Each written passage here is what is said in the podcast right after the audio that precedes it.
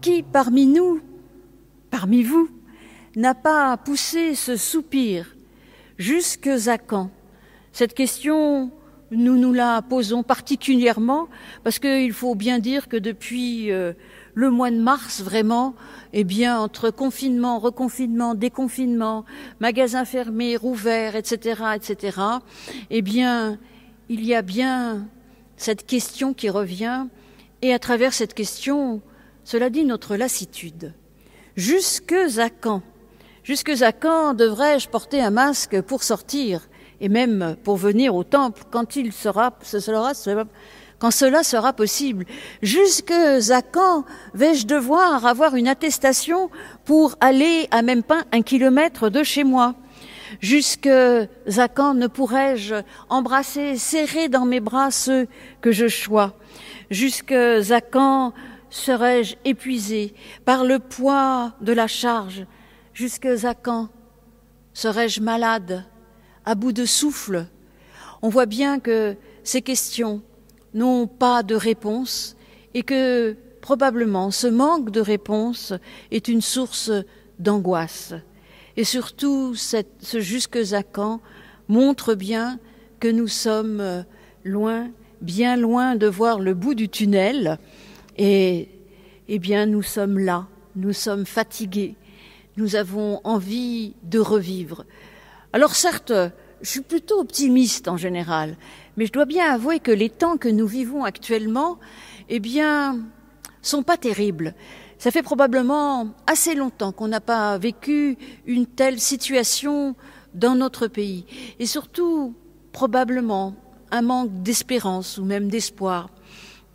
Ça nous plombe un peu.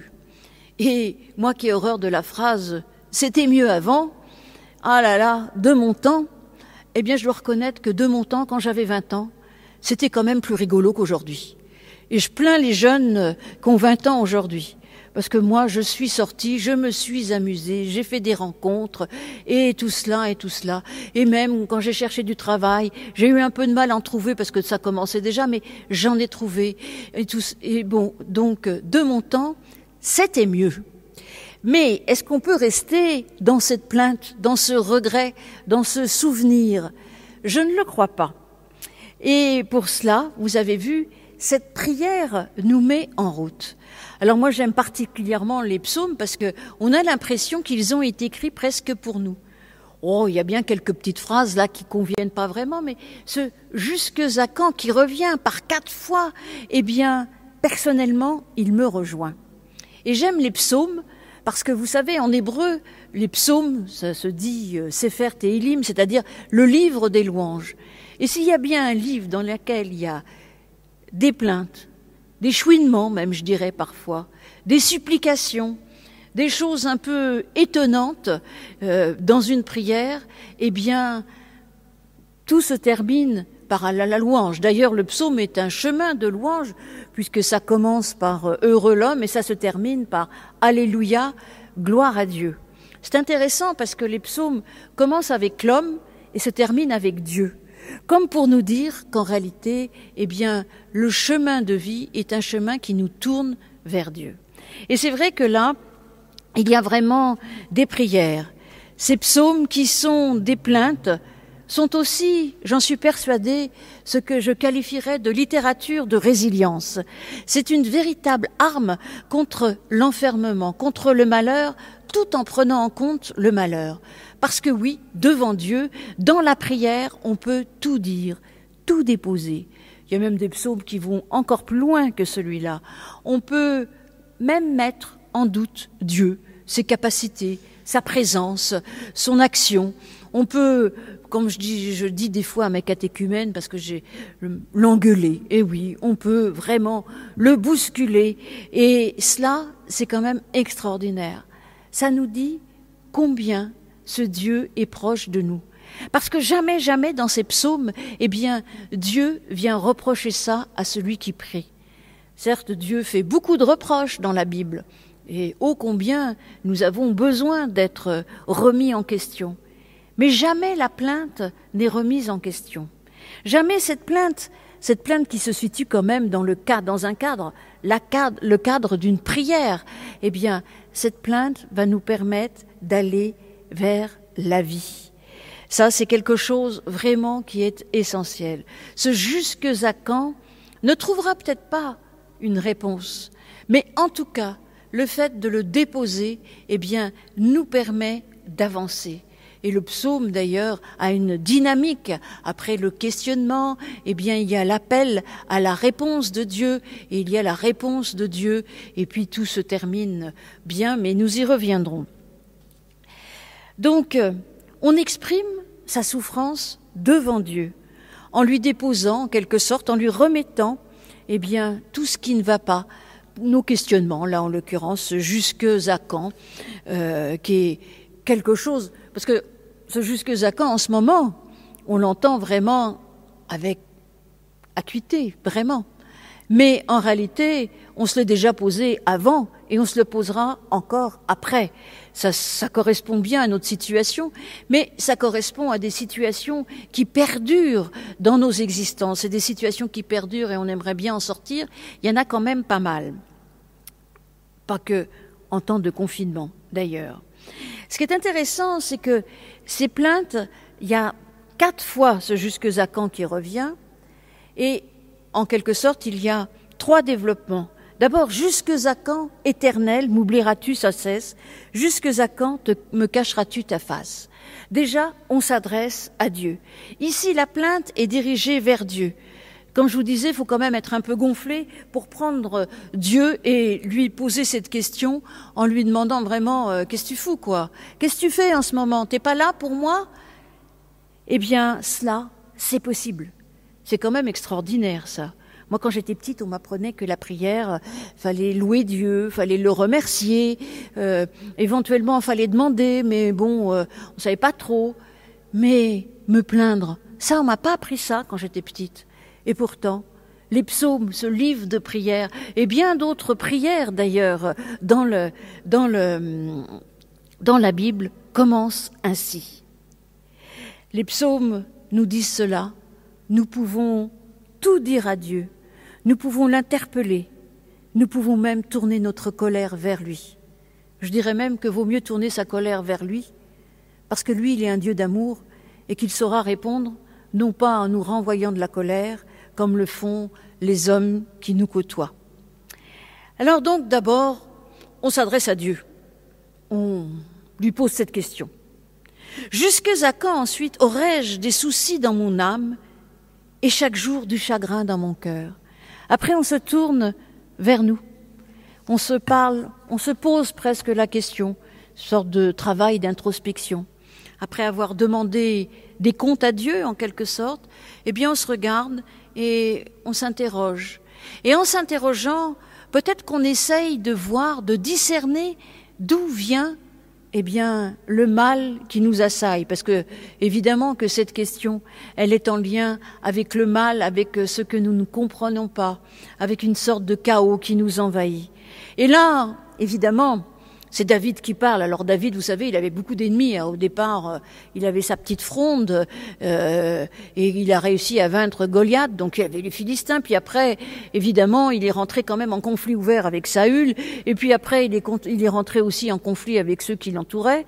Donc en fait, il a passé son temps à avoir des ennemis. Euh, David. C'est pas vraiment notre cas. Je me vois pas comme une grande guerrière, mais pourtant des ennemis, j'en ai. Peut-être autour de moi, Bon, en ce moment, je me sens pas trop euh, euh, menacée, mais en tout cas, il y a des ennemis en nous. Et peut-être d'ailleurs que cette lassitude, même cette question jusque à quand qui revient, qui revient sans cesse, si nous n'arrivons pas à en sortir, si nous restons fixés dessus, est notre propre ennemi.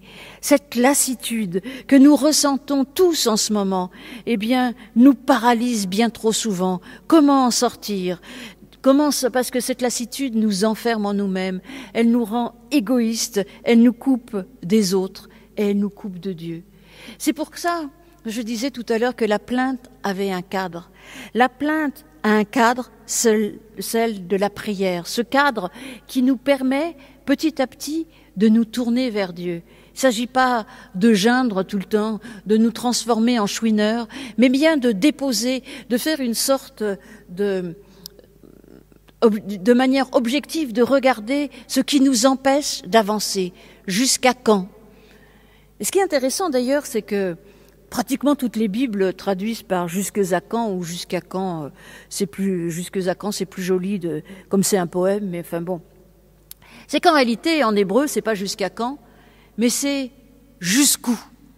Et ce jusqu'où, je l'entends pour moi, parce que on dit jusqu'où tu vas aller dans ton dans ton obsession, jusqu'où tu vas aller, jusqu'où, et je l'entends pour moi, jusqu'où irai-je dans mes entêtements, jusqu'où irai-je dans mes plaintes? Ainsi, il y a quelque chose qui se retourne vers moi, jusqu'où mes ennemis vont m'attaquer, comme si la plainte dépassait à la fois le temps, jusque à quand, et l'espace, jusqu'où? Le temps et l'espace de la plainte, eh bien, se rejoignent, mais cela nous dit aussi que ces plaintes sont intemporelles et universelles. Presque on pourrait employer le mot de catholique qui signifie les deux. Une plainte catholique euh, est orthodoxe, mais bon, ça c'est. Il faut bien faire des petits jeux de mots de temps en temps, mais, mais tant que dure la plainte, tant qu'elle dure la plainte, d'où qu'elle vienne, si nous nous adressons à Dieu, il répond. Alors il ne répond pas toujours exactement comme nous aimerions. Mais en tout cas, il répond en nous mettant en route, en nous redonnant de l'espérance, en nous permettant de nous relever. Il répond à la prière parce que ses suppliques nous permettent de nous tourner vers Dieu et de nous tourner, eh bien, aussi vers les autres. Elles sont l'arme, les suppliques, les plaintes, elles sont l'arme absolue pour ne pas ruminer, pour ne pas tourner en rond, pour ne pas nous confiner dans d'autres malheurs. Vous savez, ces plaintes, euh, elles, ont, elles peuvent quand même avoir certains dangers. D'ailleurs, rappelez-vous, je disais tourner en rond. Qu'est-ce qui s'est passé pour le peuple qui était dans le désert? Le peuple qui était dans le désert, euh, dans le livre de, dans le livre de l'Exode, euh, des nombres du Deutéronome, eh bien, il n'a eu de cesse de se plaindre. Et c'est le jour où il a arrêté de se plaindre qu'il a peut-être arrêté de tourner en rond de se plaindre, de regretter ce qu'il y avait avant. Et oui, en Égypte, certes, ils étaient, ils étaient prisonniers, ils étaient esclaves, mais ils mangeaient des concombres. Alors vous vous rendez compte, et là, dans le désert, rien à manger, rien à boire. Ils n'avaient aucune confiance, ils n'étaient que dans la plainte. Jamais autrement, et du coup, ils tournaient en rond, comme si se plaindre et se plaindre et se plaindre encore était la solution. Il fallait pourtant qu'il fasse confiance et qu'il se tourne vers Dieu. Et la plainte dans la prière nous dit aussi la confiance que nous avons en Dieu. La plainte dans la prière nous permet justement, à un moment, un moment donné, de nous échapper de cela, de nous en remettre à Dieu, de faire appel à Dieu.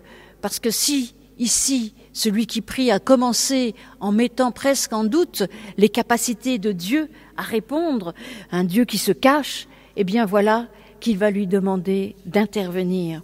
Parce que c'est vrai, la plainte a un risque, celle de se transformer, comme je le dis, en chouinement, de nous enfermer dans nos égoïsmes. C'est caractéristique en ce moment. Chacun se plaint pour lui, de son lieu. Tout à l'heure, je disais jusqu'où de son lieu. C'est-à-dire, tout à l'heure, j'ai dit, je me plaignais de porter un masque et de devoir sortir avec une attestation, mais en réalité, c'est pas très grave.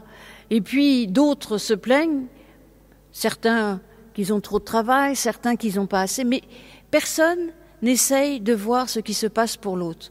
Et ce qui m'a le plus mis presque hors de moi, c'est lorsqu'on a demandé la réouverture des églises je me suis dit, mais finalement, il y a quand même quelque chose qui ne va pas.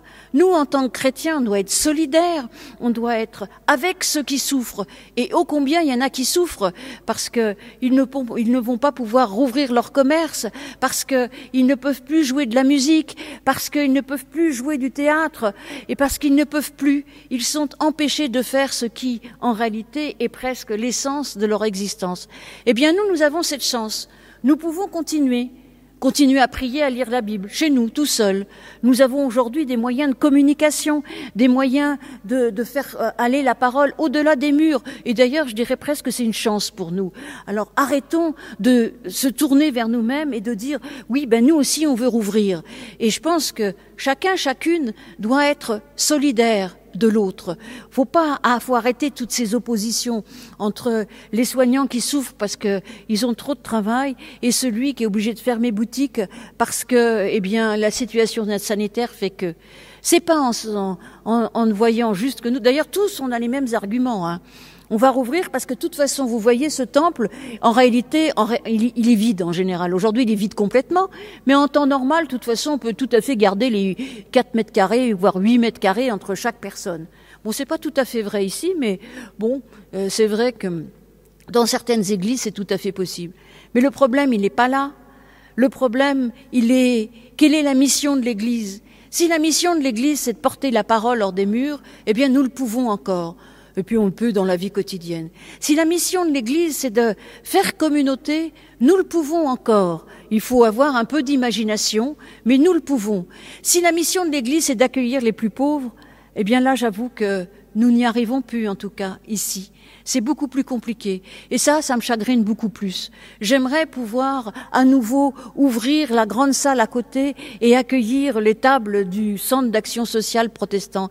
J'aimerais le mardi retrouver nos amis, nos frères et nos sœurs catholiques, les accueillis les et ceux qui sont les accueillants des tables fraternelles. Oui, ça, ça me manque. Mais rouvrir les églises pour prier, mais prions chez nous. Vous savez bien, les protestants, de toute façon, on sait qu'on peut faire ça. Et je dirais même que ce confinement a eu quelque chose de très vertueux, c'est que les familles ont retrouvé, avec les enfants, ont retrouvé le sens de la vie, du culte en famille presque. Aujourd'hui, je sais que vous êtes plusieurs à nous regarder assis sur votre canapé avec vos enfants et bonjour, bienvenue. Je sais que certains ont rouvert la Bible le matin pour la lire avec les enfants, d'autres ont prié. En tout cas, vous avez trouvé d'autres modes et la parole de Dieu est revenue presque dans les familles. C'est aussi la cellule première de l'Église, la famille. Donc, arrêtons de nous plaindre, nous. Et soyons solidaires des autres et essayons de montrer notre solidarité afin que les autres aussi se rendent compte de ce besoin de solidarité les uns avec les autres. Arrêtons d'être égoïstes et de ne penser qu'à nous. Il y a en effet des gens profondément malheureux, profondément touchés en ce moment. Il y a les malades, il y a les autres, il y a les malades qui sont sur les files d'attente aussi parce qu'ils ne peuvent plus se faire opérer, ils peuvent plus passer des examens importants pour eux. Il y a tout ça. Et nous pouvons prier.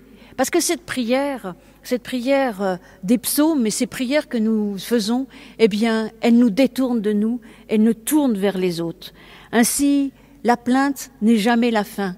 Nous pouvons en effet dire ce qui ne va pas, essayer de bien voir, de bien discerner là où sont les problèmes. Et ça aussi, c'est une des vertus de la plainte. Parce que lorsqu'on essaye de discerner vraiment là où ça coince, eh bien on arrive peut-être à décoincer. Et c'est ce qui se passe dans ce psaume. Dans ce psaume, lorsque celui qui prie fait appel à Dieu. Ça, pour faire appel à Dieu, faut quand même avoir un minimum de foi, il hein, faut le reconnaître. Il lui dit, regarde, réponds-moi, éternel mon Dieu. Il a cette phrase magnifique, éclaire mes yeux, viens mettre de la lumière là, dans mes yeux, afin que je ne m'endorme pas dans la mort, afin que mon ennemi ne dise pas je l'ai vaincu, et que mes adversaires ne, se réjouissent pas si je chancelle. Alors j'aime bien, j'aime bien cette, j'aime bien ces, ces, deux versets, les versets 4 et 5 du psaume 13. Ils sont presque la manière dont on va se dénouer les choses. Les psaumes, ce sont des poèmes, mais c'est, on pourrait presque les voir comme un récit. Vous savez, on apprend euh, en classe, je sais plus en quelle classe, quatrième, troisième, je ne sais plus, en cours de français, que les récits sont tout à fait construits. Il y a une situation initiale, une situation finale, et puis à un moment donné, il y a un nœud, et puis il y a un dénouement. Il y a un, truc, il y a un truc qui va faire euh, que ça se dénoue. Eh bien, le truc qui fait que ça se dénoue, il est là dans notre psaume. Et que se passe-t-il? En effet, c'est comme un récit. Au début, on dit Jusque à quand, Seigneur? Et à la fin, on dit Je chanterai, je chanterai pour l'éternel. Alors vous voyez bien qu'il y a un happy end à la fin de ce psaume.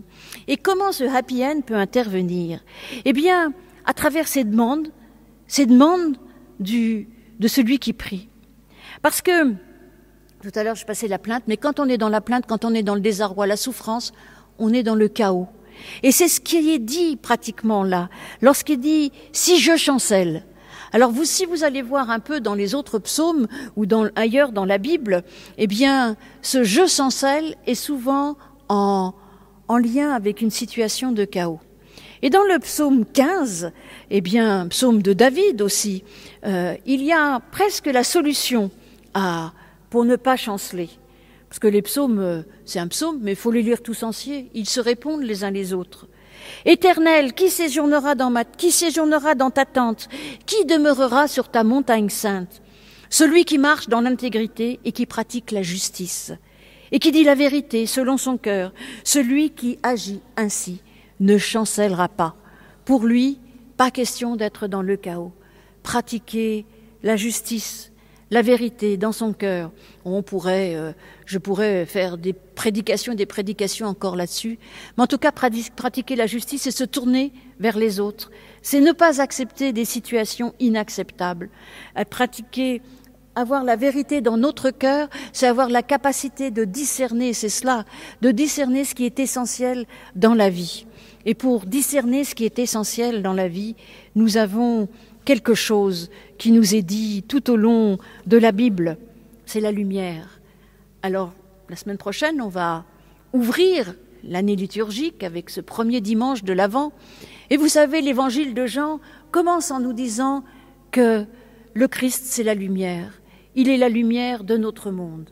Et ça, nous pouvons l'accueillir. Et le psalmiste lui dit, mets, ta lumière à Dieu, il demande à Dieu, mets ta lumière dans mes yeux. Et ça, la lumière, c'est vraiment la lumière de Dieu, c'est l'arme parfaite anti-chaos. Parce que rappelez-vous, la lumière, elle est au début de l'évangile de Jean, l'évangile de Jean qui commence par au commencement, mais elle est au début de la Bible aussi. C'est la première parole que Dieu va prononcer qui va permettre de distinguer la lumière de la nuit. Le chaos était là, le tohu-bohu. Et par la parole de Dieu, par son action, la lumière intervient. Cette lumière de Dieu, il nous l'offre. Il nous l'offre pour nous éclairer, pour éclairer les autres et pour éclairer le monde. Et c'est extraordinaire parce que le Christ est lumière.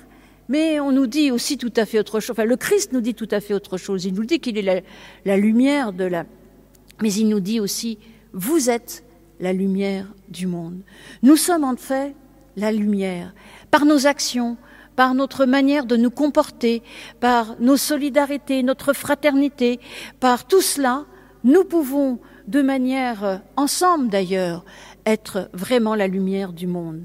C'est un peu compliqué, mais on peut chacun à notre mesure être une toute petite flamme. Mais plein de petites flammes, ça peut faire un éclairage magnifique. Et vous savez, c'est pas parce qu'il fait nuit dans notre monde que nous ne pouvons pas briller. Alors ici, euh, c'est le temple de l'étoile, la paroisse de l'étoile, et là, il y a plein d'étoiles. Eh bien oui, dans la nuit, les étoiles brillent.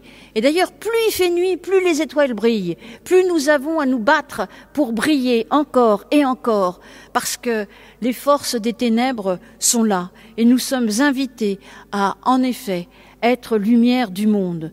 Nous avons la lumière de Dieu qui nous éclaire. Dans un autre psaume, psaume 119, très connu, le verset 105, il nous est dit, ta parole est une lampe à mes pieds, une lumière sur nos sentiers. Nous avons ainsi un guide. Et cette lumière, eh bien, elle rayonne sur nous, et c'est à notre tour de la faire rayonner dans le monde. Le Christ aussi dit dans l'évangile de Jean, vous avez la lumière, mais pas toujours. Alors ça, on peut s'interroger. C'est vrai qu'on est dans la période, comme on en va entrer dans la période de l'Avent, de Noël en plein cœur de la lumière de l'hiver. Ce n'est pas un hasard si cette petite lumière, cet enfant arrive là, comme promesse, comme euh, peut-être pas grand-chose, mais une lumière qui nous éclaire. Mais cette période de l'Avent, est un peu bizarre parce que on attend ce qui est déjà là. Le Christ, il est là, il est présent. Cette lumière, si on le veut, elle est là, elle est présente. Et il nous dit, maintenant que vous avez la lumière, devenez-vous enfant de lumière. Alors ça, je trouve c'est beau, c'est magnifique, être enfant de lumière. Et pour être enfant de, lumière, ici, nous avons ce chemin qui est tracé, ce, ce, cet enfant de lumière, ce chemin qui est tracé, c'est celui de la prière. Alors oui, nous pouvons être des lumières, des lumières dans cette nuit. J'aime bien, moi, l'idée de la lumière. Et puis, pour euh, apporter une petite touche de gaieté, d'espoir, ce soir, ce soir, eh bien, pas très loin d'ici, à moins d'un kilomètre, donc je vais pouvoir y aller, va être illuminée l'avenue des Champs-Élysées. Alors c'est toujours un grand moment pour les Parisiens et autres. En général, il y a plein de monde qui viennent. Cette illumination au moment de Noël, c'est souvent Bon, bon j'ai gardé, je suis restée de temps en temps un peu enfant, et je trouve ça merveilleux. Je suis contente. Peut-être que c'est pas terrible sur le plan euh, euh, écologique, mais enfin bon, bon maintenant c'est des LED, alors ça consomme moins. Mais bon, en tout cas moi j'aime ça, ça me fait plaisir, ça me fait chaud au cœur. Et ces petites lumières, eh bien, sont signe pour moi qu'il est possible d'aller plus loin, que la lumière, alors qu'il fait nuit, eh bien à 5 heures du soir, en plus aujourd'hui il fait gris, alors peut-être qu'à 4 heures et demie il fera complètement nuit, s'il fait pas nuit à midi d'ailleurs. Mais en tout cas, ces lumières sont pour moi signe d'espoir. Et elles me disent que moi aussi, je peux être lumière. Et peut-être que tous ensemble, nous pourrons éclairer notre monde comme euh, va être éclairée l'avenue des Champs-Élysées. Alors oui, le Christ nous offre cet esprit de lumière qui nous, qui fait que on peut, eh bien, être relié aux autres et que plus on sera nombreux, eh bien, plus la lumière sera grande. Nous apprendre cette lumière à faire avec et non plus à faire contre, non plus à, nous opposer, mais au contraire à mettre nos forces ensemble pour affronter eh bien, un monde qui nous paraît ne pas finir être dans les ténèbres. Jusque à quand? Eh bien, ce jusque à quand, il se termine ici en chanson. Je chanterai, je chanterai la louange de l'Éternel. Et ça, eh bien, c'est ce que nous aimons faire. Nous aimons chanter. Alors je ne sais pas si vous chantez chez vous, mais ici en plus aujourd'hui, d'habitude il y a Sophie, c'est merveilleux, et aujourd'hui il y a le mini-chœur, donc on arrive toujours à chanter. Et ça, c'est vraiment quelque chose qui nous réchauffe, parce que le chant, eh bien, pour chanter, il faut du souffle, il faut de la lumière dans nos voix, dans notre regard, il faut se tenir debout face au monde. Et c'est cela aussi le mouvement des psaumes, nous relever et nous envoyer dans le monde pour chanter la louange de Dieu, pour dire que malgré tout et contre tout, nous avons confiance en lui et qu'il peut nous transformer et transformer notre monde. Amen.